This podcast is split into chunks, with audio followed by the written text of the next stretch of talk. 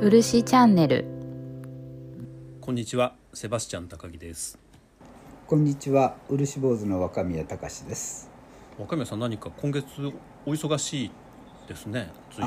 そうですねちょっとあのもうバタバタしますね9月やっぱりあれですか。あのまずは何ですか。台湾があそうなんです台湾はいで展示会をやりますので、あれは彦十蒔絵としての展示会を台湾でみたいな形なんですか？そうですね。ね、まあ古典みたいなものですねそれって台湾のギャラリーみたいなものをあそうです。ねはいギャラリーさんでやります、えーあのあ台湾でもそうなんですけど、海外の方ってやっぱり日はい本の方と違う見方されます？そういうようなあの展覧会とうか個展とかすんると？そうですね、あのまあ、特に今回は、そのギャラリーさん自体で普段取り扱ってるのがお茶とかお香に関するものああそうなんですのえで、うちもまあある程度、全部じゃないですけど、そっちに寄せたそれに使えそうなものを見立てて展示するということですね。じゃあ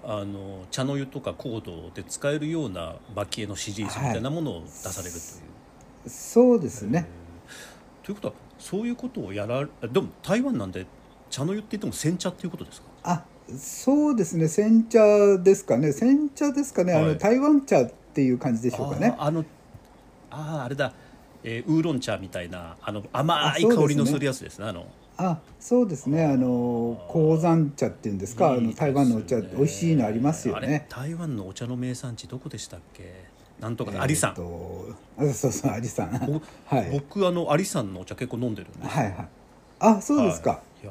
ああ私も好きなんですけど、はい。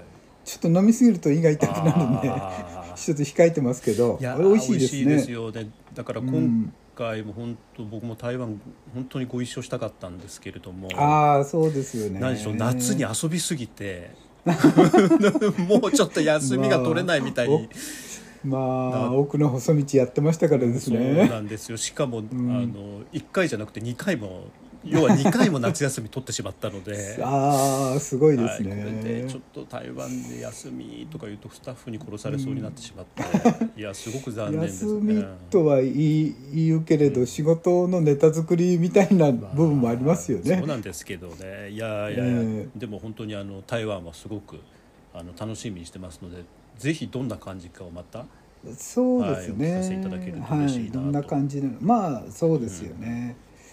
私もまああの前一回やってんですけど、うんうん同じ場所で。私一回そこの時行けてないもんですからあそうなんですか。はい。今回は数日間行く予定にしてますので、あでもそれは楽しみですね。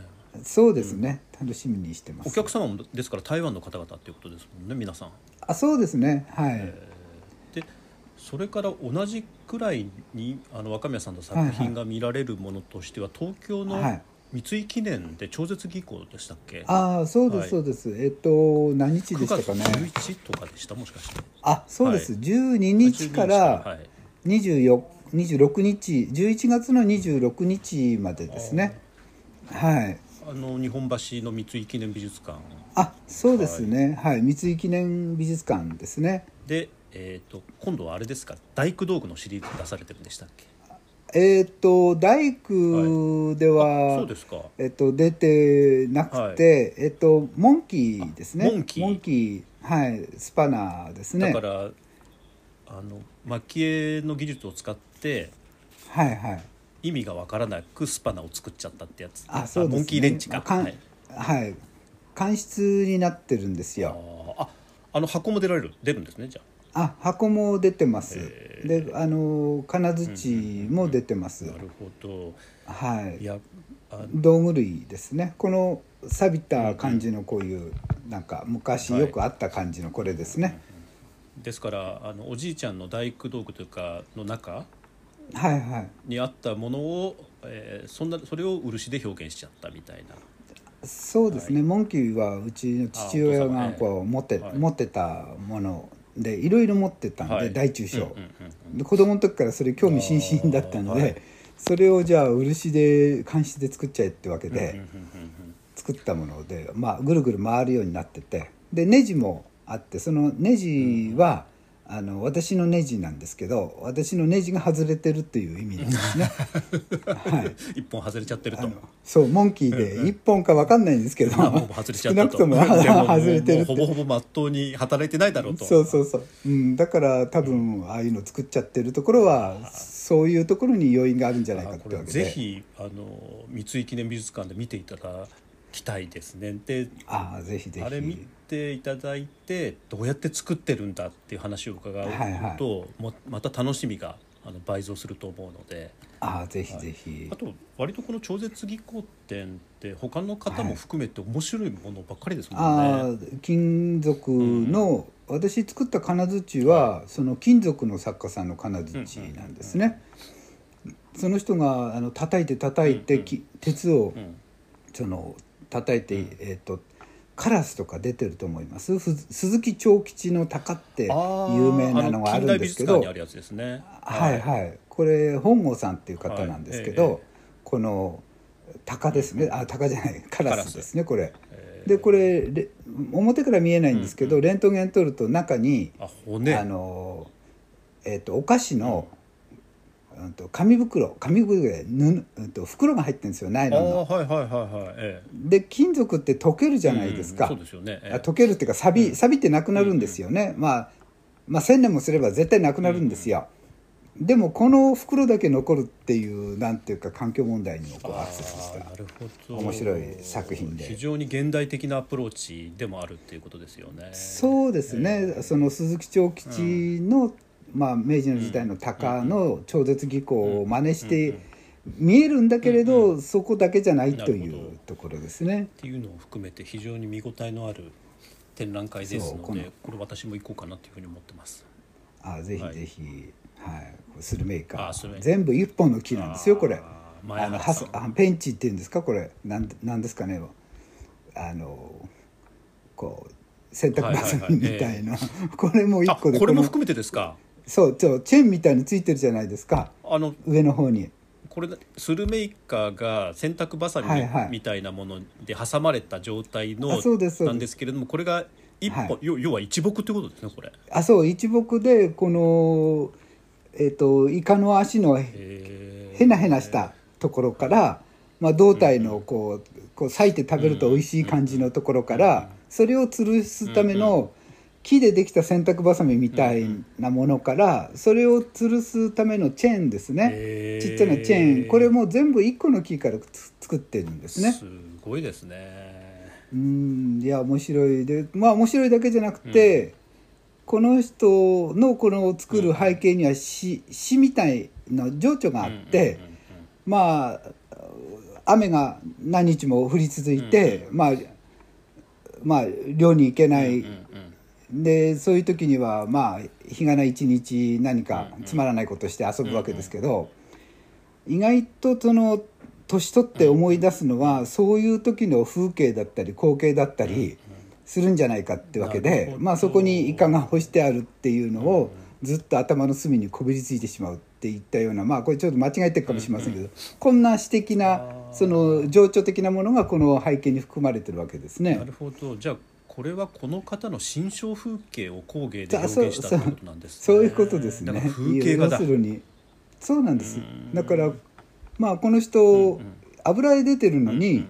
これやあのボクサーだったの。が30 歳情報でそうあの芸大に入って、はいえで油絵やったのに彫刻作ってるという、ええ。まあ逸材ですよね。ですからあの今超絶技巧展って言ってるのでどうしても、はい。まあ、毎回毎回この番組で話題になるんですが技法にはい、なるんですよね。ですけどその技法を使って皆さんそれぞれに何か表現したいものを表現しているわけなのあそうなんでですそうなんです。やっぱりそっちはいもきちんと目向けないといけないですね、やっぱり工芸って。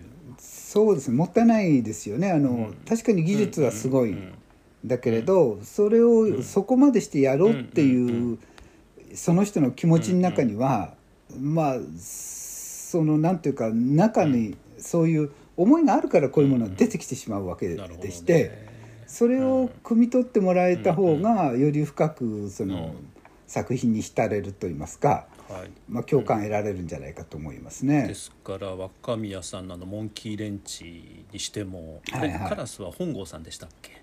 本郷さん本です郷さんのねカラスにしても、前原さんの、前原さん。あと福田さんって町長の人。この人最年少ですけど、すごいんですよ。この前赤ちゃん生まれたばっかりなんですけど、何か。これ木で象眼してんあですよ。ーすごいですよね。象眼ですからね。木で象眼ってこういう人意外といなかったんですね、象眼ってな色のいうとあの。さまざまな素材の組み合わせっていうことですよね。ですはいです。からあの私たち象眼ってあのほぼほぼああいういわゆる金属のものしか見たことないので、はいはい、はい、ですから木造眼うんだからいろんな木の種類のものを素材を組み合わせてこういうものを作るはいはいっていうのが逆に新鮮に見えますもんねすっごい。あそうですね。この黄色いところはうん。黄色い木を蝶々の黄色いところは黄色い木はを削ってはめ込んで黒いのは黒いのをはめ込んでってわけですからすごい面倒くさい大変なことをやってるわけですね。だってまだ金属とかの方が、はいはい。あの技としてはあれですよね。あの、まあまあしやすい部分ありますよね。そうですね、あのまあ加賀にも象眼の技術なんてあったりするわけですけど、まあでも象眼って大変と思います本当に。えー。ですけどそういうような木だけを組み合わせて同じく自然である生き物というか蝶を表現する昆虫を表現するっていうのはいはい。もやっぱりあのこの方ならではのものがありますよね。あそうですいねや。あとあの木彫の人でえ水を入れると月下美人の花が咲くってーいうのが大。竹さんですね。そうですそうはい。です大竹さこれん。私あれですねアートフェアで見ました。はい。あそうですね、はい。最初は推薦だったんですよ、うん竹の推薦って落語、はい。左甚五郎の落語にちなんで、はい。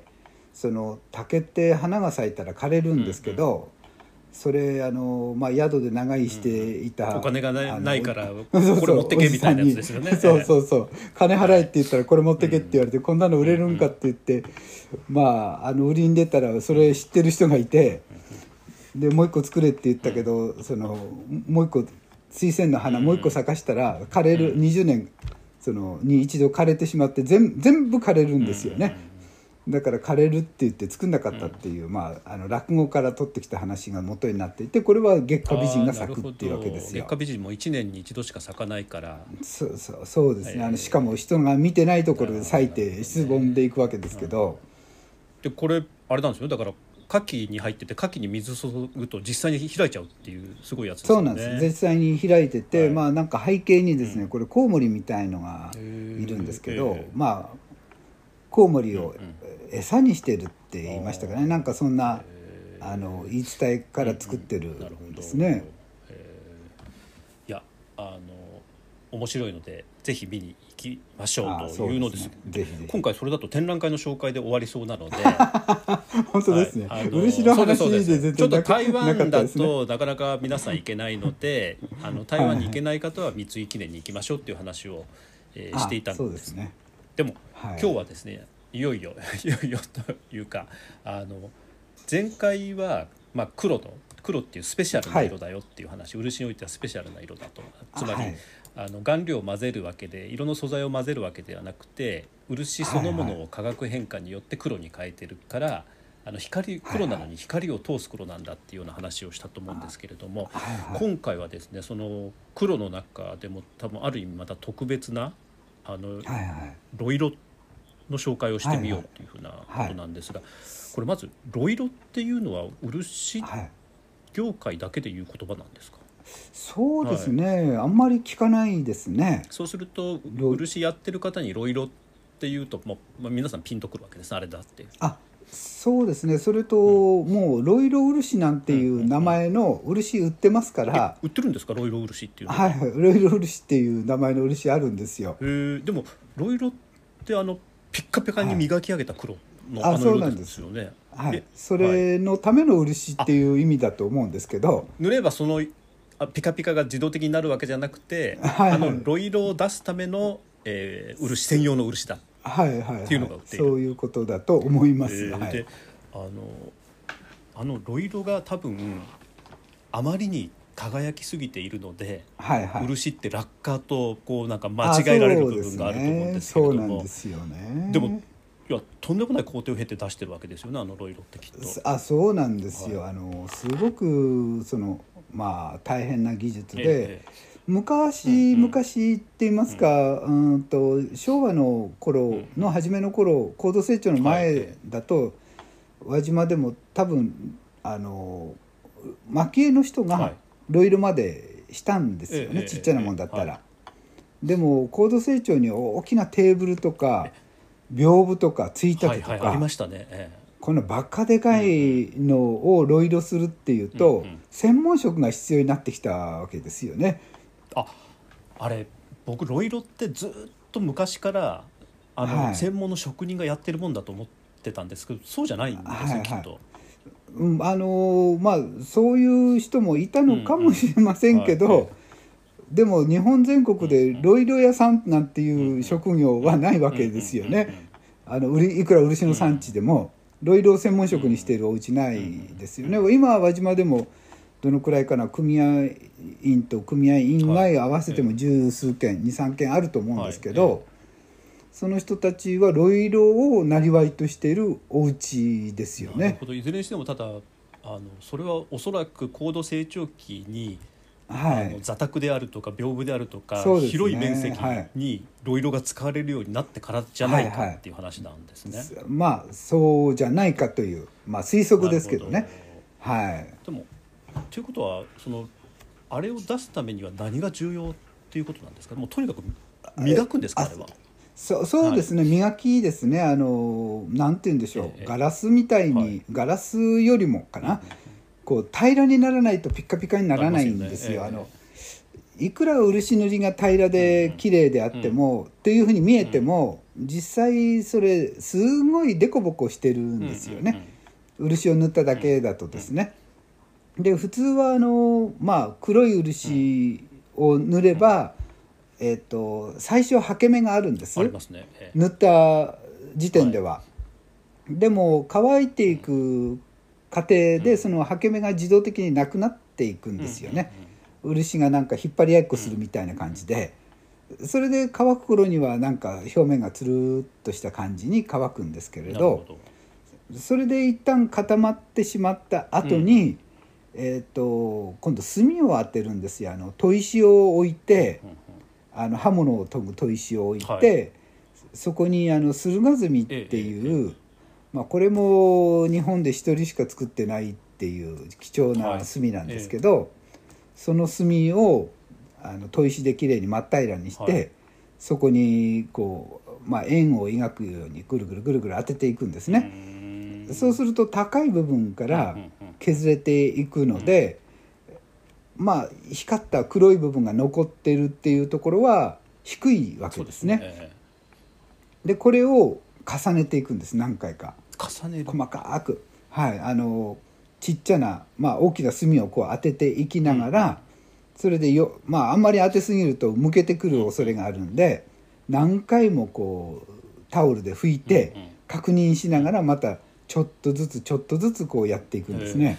で若宮さんちょっと話戻るんですけどそうすると、はい。ロイロっていうのは黒だけしかないっていうことですね。はい。いやあのロイロっていうのは黒だロイロイロ漆は黒いのですけど、はいええあのロイロ漆の赤って聞いたことはないんですけど、まあ赤でも白でも漆光ります。このやり方すると。きあでも白はどうかな、まあ、赤は光ります。基本的にはじゃあロイロって言った時はあの、はい。何かしらの色じゃなくてあのテッカテカに磨き上げたっていう意味をしてるっていうことなんですか、そうですね。ロイロ屋さんっていうところは、はい。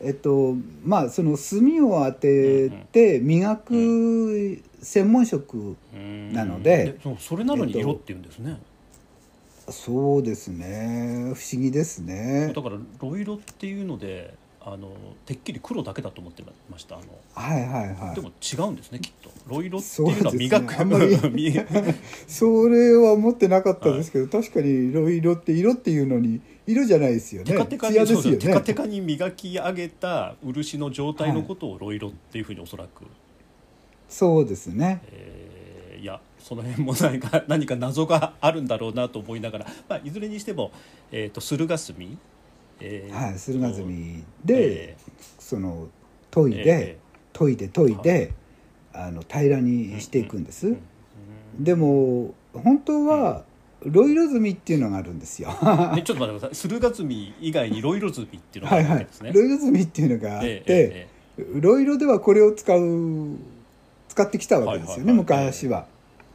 でもロイロズミは最近はほぼ使ってないと思いますね駿河積みばっかりですよね。えーでも確かにあの炭ってもう昔から日本の生活を支えてきたものだから、はいはいはいそう燃ね。料だけじゃなくて、はい、ですからそういうふうに生活を支えてきたものって本当は一種類だけじゃなくていろんな種類があったはずですよねきっと。そうですね。ですけどまあうんあの自社積み自社自社抜きっていはいええ木とか、はあとは何でしょうね。ほほうの木ですかね。なんかあと椿の木とか、こういうものを炭炭化にしてその炭化して炭にしてるんですね。えー。あれでも硬いんですよね多分炭の中でもきっと。あえっ、とそうなんです。あの駿河炭柔らかいんですよ。あそうなんですか。えはい。あの駿河炭でも、えっとあれ油切りっていう切り抜きえを、ええ。ー、と炭化させてるんですけど、これは、うん、とその今木戸口さんっていう福井にいるあのご夫婦がやってますけど、この方しか今できないっていうことになってて、はいでもそのサルスベルとかうんホウとか、あの椿っていうのは誰でもできるんで、うんそんなに難しくないんですよ。なのでこうその難しいその木あの炭がないと、うん。うん今はロイロができないってロイロ積みじゃロイロができないという不思議なことになってるんですけど おかしいですよね。あれでも炭で削るはい。とか磨くって言いますけど、そんな簡単に磨けるもんじゃないですよね。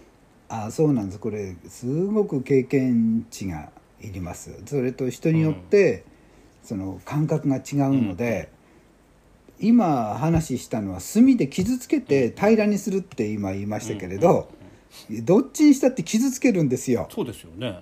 ええ傷つけてピッカピカに見せるっていうと、結構大変なことが起こるわけです。あり逆に言うとありとあらゆる場所に傷を小さな傷をつけるからテカテカに見えてるっていう状況なわけですよね。あそうです。均一に傷をつけるんです、はい、で、ではいはい。その均一につけた傷っていうのが一つ一つがはい。あまりに小さいから光沢になっていくわけですよね。そうなんです。でもその駿河積ではある程度本当は限界があって、あーなるほど。ええ。で駿河積の後にコンパウンドとか、今度粒子のもっと細かいもので磨いていくんですけれど、うんこの段階のプロセスの問題があって、本当は駿河積当てた後ロイロ積当てた方うんうん。がピッカピカになるはずなんです。うよね。コンパウンドはいよりは炭のか目を細かくしていった方が、はい。多分理論的にはあのテカテカになりますよね、きっと。そうなんです。あのまあ人工砥石っていうのもあって、えっとなん、まあ、3,000番とか、2,000番とか、あの何百番とかって、その人工砥石もあるんですけど、炭じゃないといけないって思う思う私なりの発想は、多分炭って、えっと、炭素だから人工ダイヤなんですよね、あのええ。分子のレベルでいくと。でその人工ダイヤってあれなんか八面体してるんですかね。うん正八面体かなんかええそうでこですね。えう同じ形でカクカクしてってうん。分子って揃ってるわけはいええ。でそれでるほど。漆を磨くからその綺麗になる。もちろん金粉もこれで磨くんです。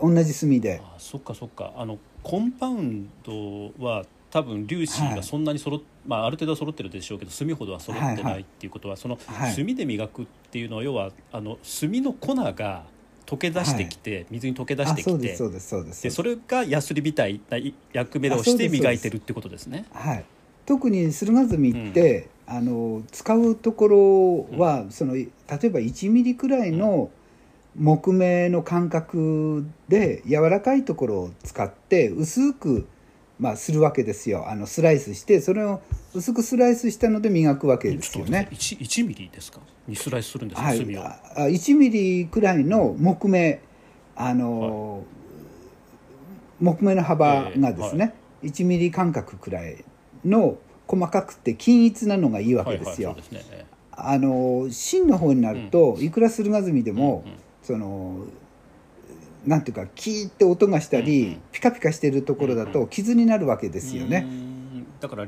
粒子じゃなくてそのか角みたいなのができてきちゃって、はい。そこがまずそう木木木にそういう素質がある木じゃないといけないわけでしてであれってそのそういう場所って、えっと、し銅管みたいのがまだ残ってるんですね。あのでその銅管みたいなところが呼吸するんです、うん。あのごガリガリその漆の面に水つけてこうぐるぐる回して研ぐわけですけどその時に水が出入りするんですよね。その出入りするからその出入りもししなければ密着してピタッとくっついて動かなくなるんですよね、あの表面張力っていうんですかね。吸盤みたいになってしまって。でもその穴があるからぐるぐるいつまでもできるわけでここ非常にその駿河積じゃないといけないっていうポイントではあると思うんですけど。そう考えると炭って優秀ですねやっぱり。あ優秀ですね。しかも自分で崩れてって、うんうんうんうん。そのまあ人工ダイヤみたいなのがゴロゴロしながら漆の表面を削ってくれてるわけですからそうですよね。すごいと思いますね。だから研ぎ台にもなっててそのコンパウンドの役目も果たしながらっていうことですもあそうんなんですそうなんねで。す。はい。えー。でもまあコンパウンドは、まあ最後に使うとしてもですね、その駿河積ではまだその目が大きいわけですよね。で本当はロイロ積みみたいなもっと目が細かいその切れないっていうんですけど切れるとか切れないっていうんですけどそういうものをこう当ててその駿河積みの凹凸をそのロイロ積みで潰していって真っ平らにしてその後に、うん、と昔は油とのこってとのこに油つけてこう磨いたりしたんですとのこもまあなんて言いますか粒子で磨くのに使うんでなるほど。あの今はコンパウンドがあるからそれに代わってコンパウンドでもピカピカになるんですけどでそれで磨くとまあ綺麗に光ると思うんですね。えーなんでそこまで光らせたかったというか磨きたかったんですかね。いやー若宮さんどうですか若宮さんは。ロイロに関してって。なんであそこまでうん徹底的にやるんですかね。いやーやっぱり光ったの好きなんじゃないんですか？あの昔はごちそうだったんじゃないでしょうか。ん。ああやって。光るものがなかったんですよね。まあまあそれそれとその黒の光る魅力っていうのがあってでこれただまあ銅図ってそれで仕上がりじゃないんですよ。銅図っただけじゃあのツヤツヤ出てこないんですよ。最後にその油っ気をですねうん。全部きれいに取ってからその漆をかけるんえです。またですか？はい、あのこの前話しはたその漆、うんうん。木漆をかけるんですね。えせっかくでその時せっかく磨いた後にですか？はい、磨いたのにその磨いても白っぽいんですよ。いくらやっても、えあの黒くは黒光りーしないんです。えあの何でも濡らすとピカピカになるーじゃないですか、あのそういう感覚でその拭き漆みたいにするんです。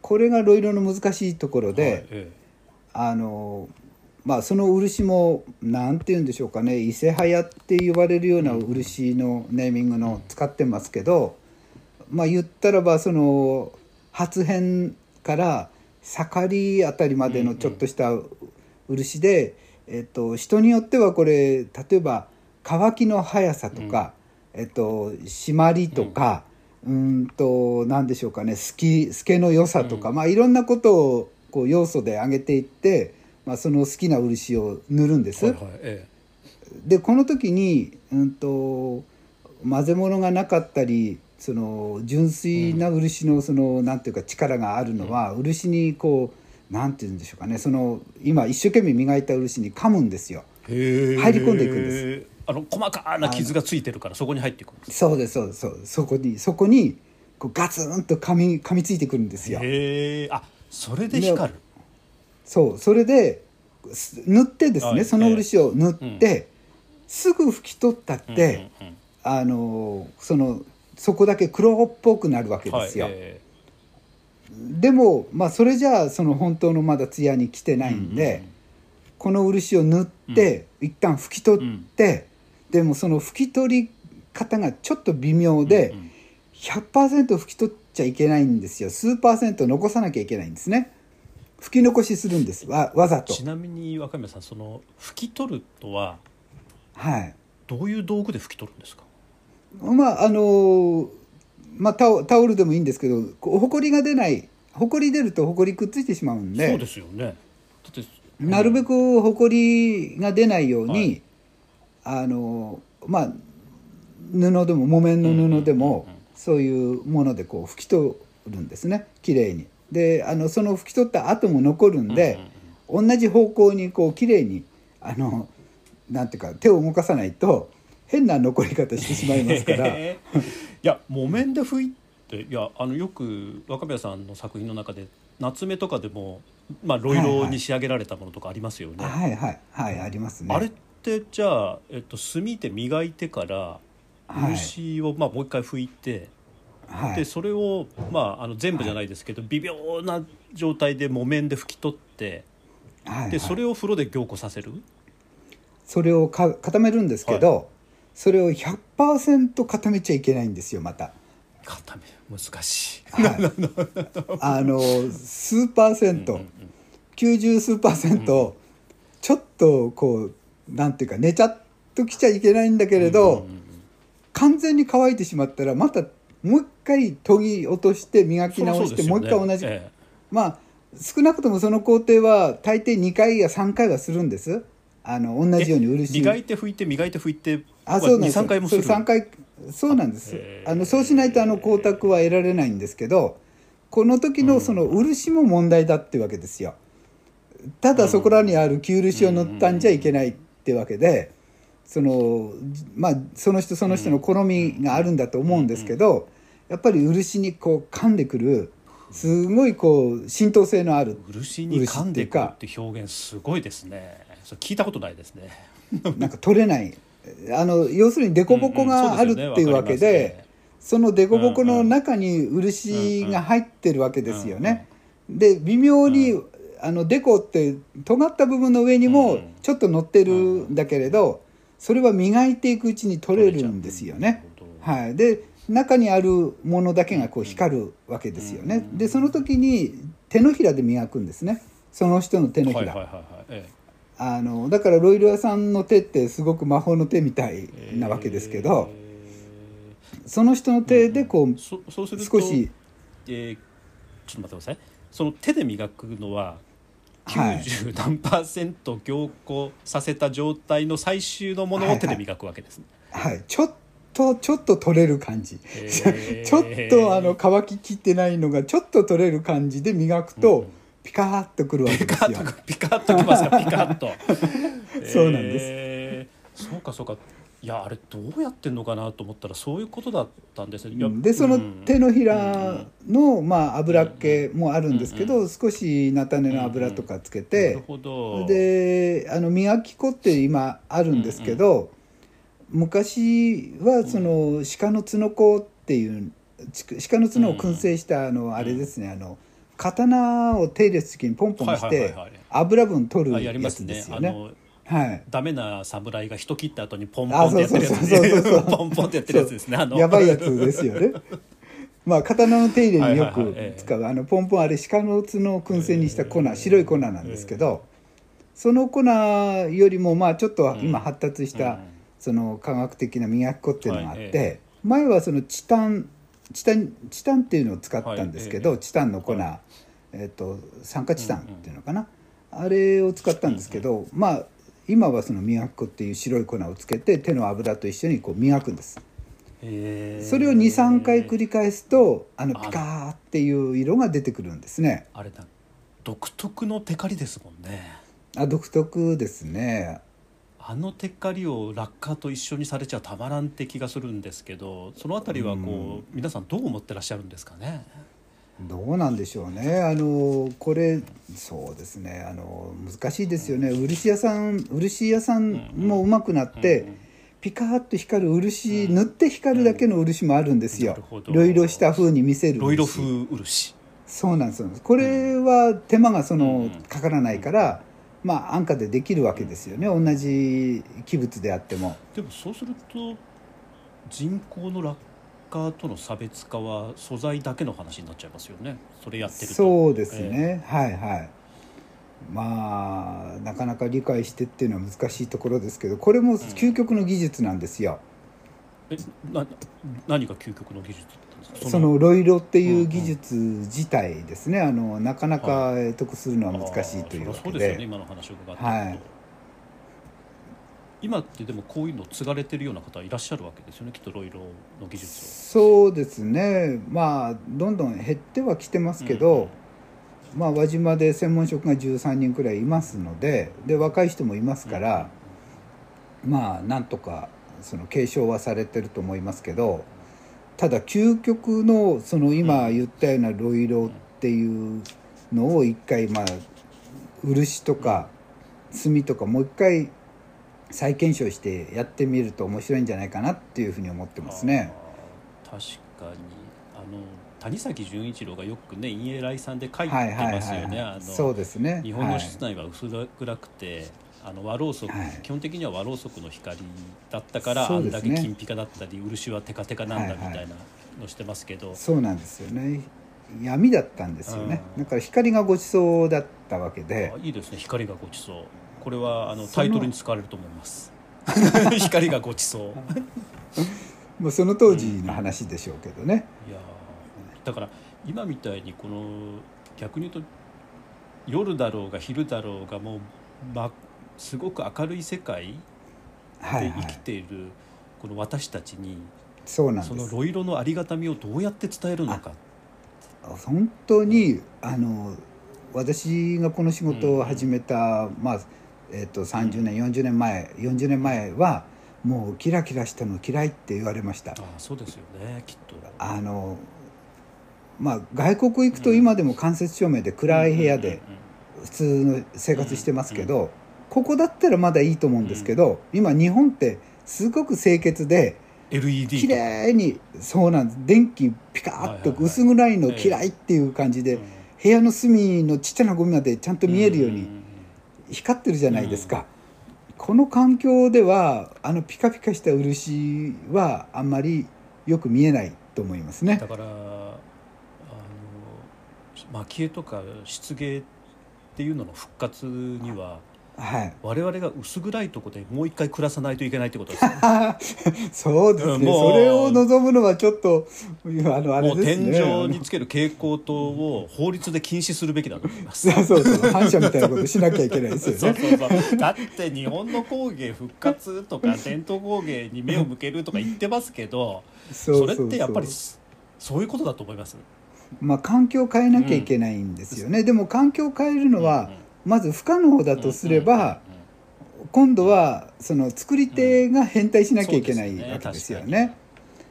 でその場合にはじゃあどうどういう方法の変態がいいかは各自で考える必要があってそれがうまくいった人は生き残るでしょうしうまくいかない人は時代の中にこう消えてなくなってしまうのかもしれませんですね。そうですよね。ですからあの技の使い方はどうやっても変えていく必要があると思うので、はい。